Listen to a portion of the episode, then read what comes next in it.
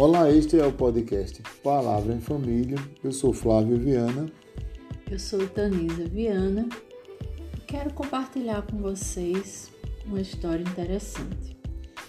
Certo dia, um casal nos procurou e eles relataram que o seu casamento não ia bem. Percebemos que o casamento deles estava em grande perigo, pois eles se distanciaram bastante um do outro e já não conseguiam se entender como casal nem como família.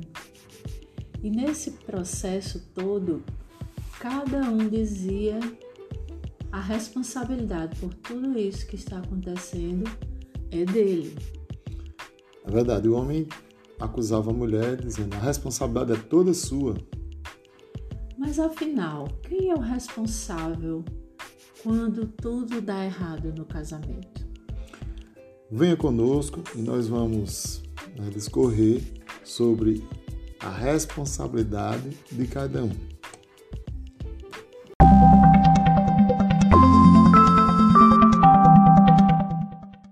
Então, nesse contexto, nós vimos que Deus criou o homem e a mulher, está lá no Gênesis. Quando ele criou o homem e a mulher, ele deu funções a cada um e ele esperava que cada um cumprisse sua função, porque essa é a maneira de Deus proteger a nós, é nos ensinando o caminho certo que devemos seguir. O homem, Deus, ele lá no capítulo 2, no verso 15, ele diz assim: O Senhor Deus colocou o homem no jardim do Éden para cuidar dele e cultivá-lo.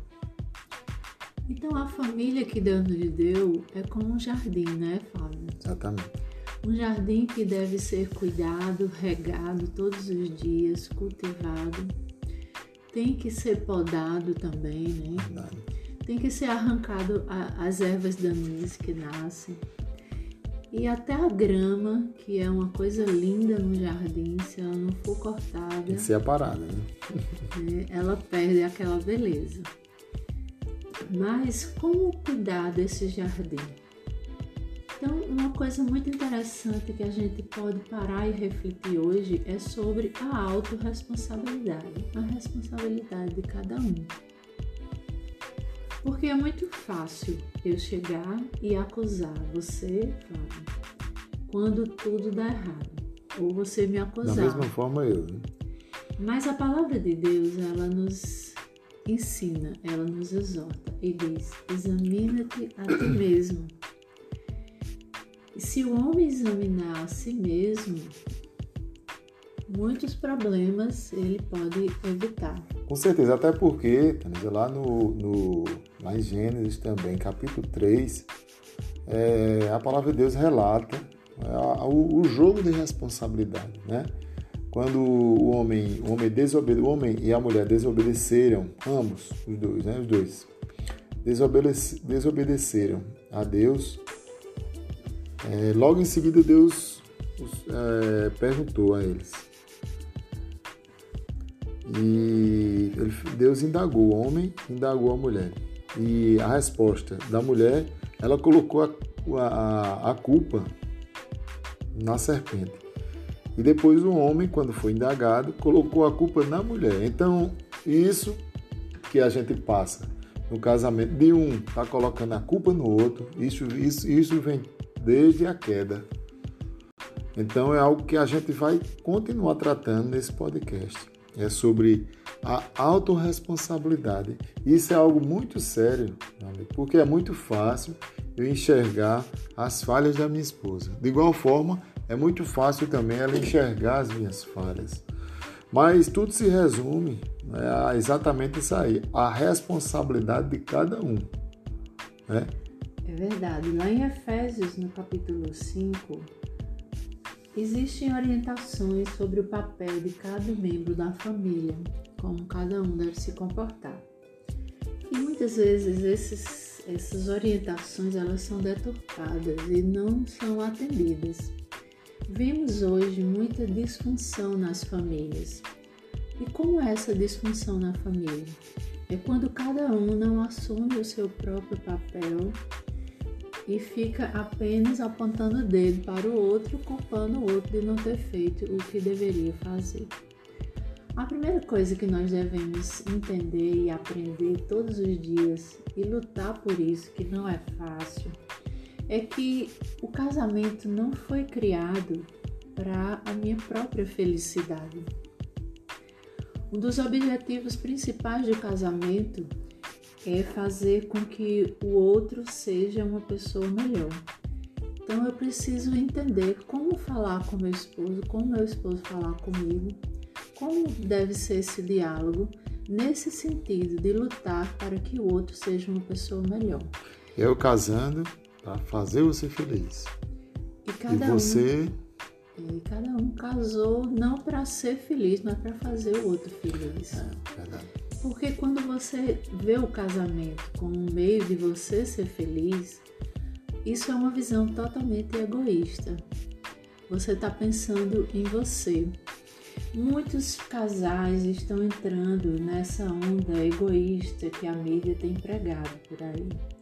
E a gente vê até casais que não querem nem ter filho, porque não querem abrir mão do seu tempo, não querem se doar para outra pessoa não querem doar o seu amor, o seu renunciar, tempo, né? a sua vida e renunciar por outra pessoa, que é a sua descendência, o seu filho. Talvez isso seja algo tremendamente egoísta. Eu não quero aqui, nem eu, nem Flávio, a gente não tem a intenção não, de fazer julgamento de ninguém, nem de nada. A nossa intenção é apenas que a gente possa refletir juntos e nesse processo, nessa reflexão, Deus deixou para nós, lá em Efésios capítulo 5, 25, diz: Vós maridos, amai vossas mulheres como também Cristo amou a igreja e a si mesmo se entregou por ela, para a santificar, purificando com a lavagem da água pela a palavra. Assim devem os maridos amar sua própria mulher como seu próprio corpo. Quem ama a sua mulher, ama-se a si mesmo. Porque ninguém aborrece a sua própria carne, antes a alimenta, a sustenta, como também o Senhor faz a igreja. Então, essa mesma ordem ele deixou lá no Gênesis, capítulo 2, versículo 15.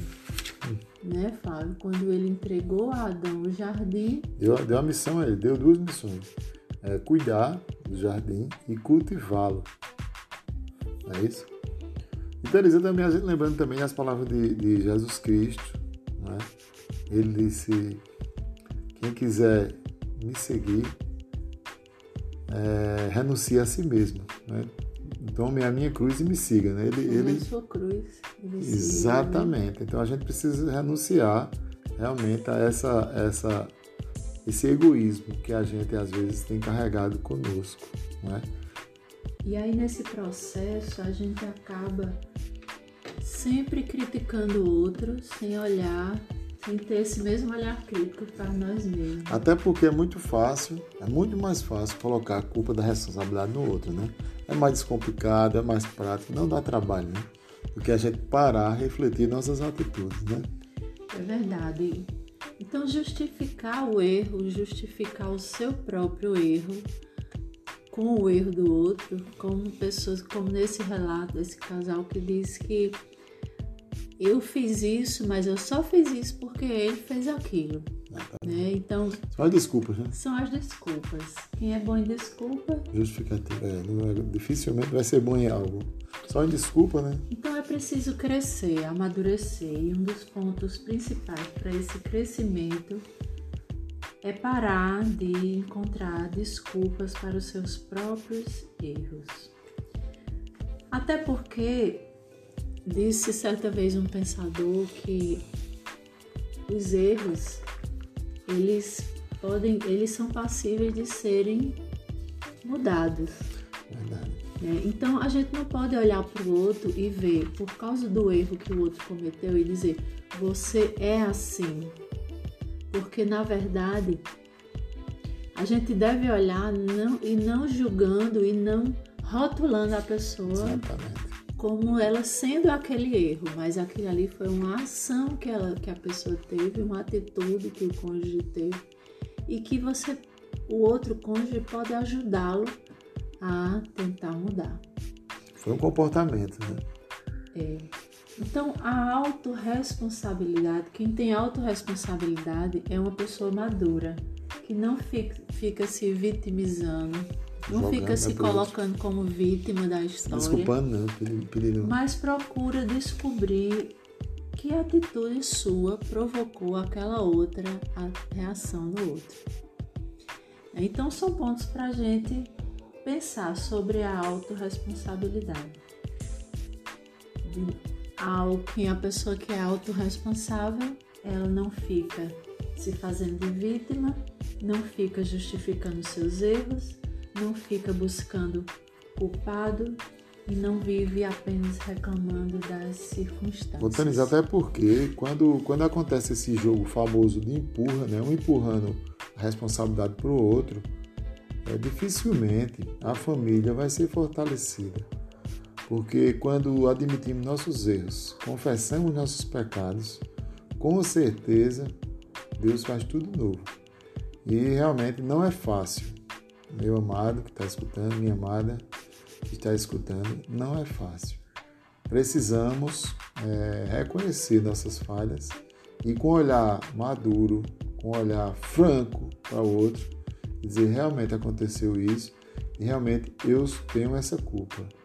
E aí toda a família sai ganhando, né? Com certeza, porque precisa ser tratada as feridas.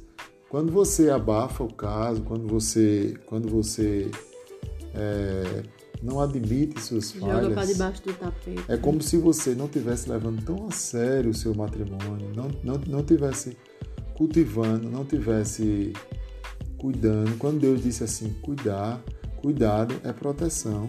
Então, uma forma maravilhosa do homem proteger sua família é também admitindo suas falhas e dizer para a esposa: eu preciso mudar nessa área, eu quero mudar nessa área, eu quero avançar nessa área.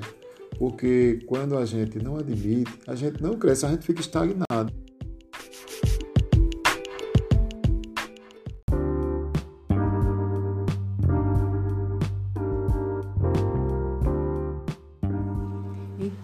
Precisamos pensar na autorresponsabilidade e lutar por isso para crescer para fortalecer o casamento e a família. Uma pessoa madura, ela é autorresponsável. Ela se responsabiliza pelos seus atos e luta para ver, para crescer. Né? Então essa pessoa ela não fica se ocupando apenas em criticar e sabe o momento de se calar e não fica apenas reclamando das, das circunstâncias, dos acontecimentos. Não fica se fazendo de vítima para tirar proveito de uma solução e nem tampouco fica procurando desculpas para os seus próprios erros. Então, ao invés de ficar justificando seus próprios erros, a pessoa que tem uma maturidade, ela busca aprender com seus erros e ser cada vez melhor. Estes são alguns pontos que a gente gostaria de deixar para a nossa reflexão nesse podcast. Então, como últimas palavras desse episódio, eu quero dizer a você: não desista da sua família, não desista de orar pelo seu cônjuge, não desista de pedir a Deus que mude a você próprio primeiro. E aí toda a sua família vai sair ganhando e crescendo. É verdade. Este é o podcast Palavra em Família. Eu sou Flávio Viana. Eu sou Tanisa Viana. Até o próximo podcast Palavra em Família.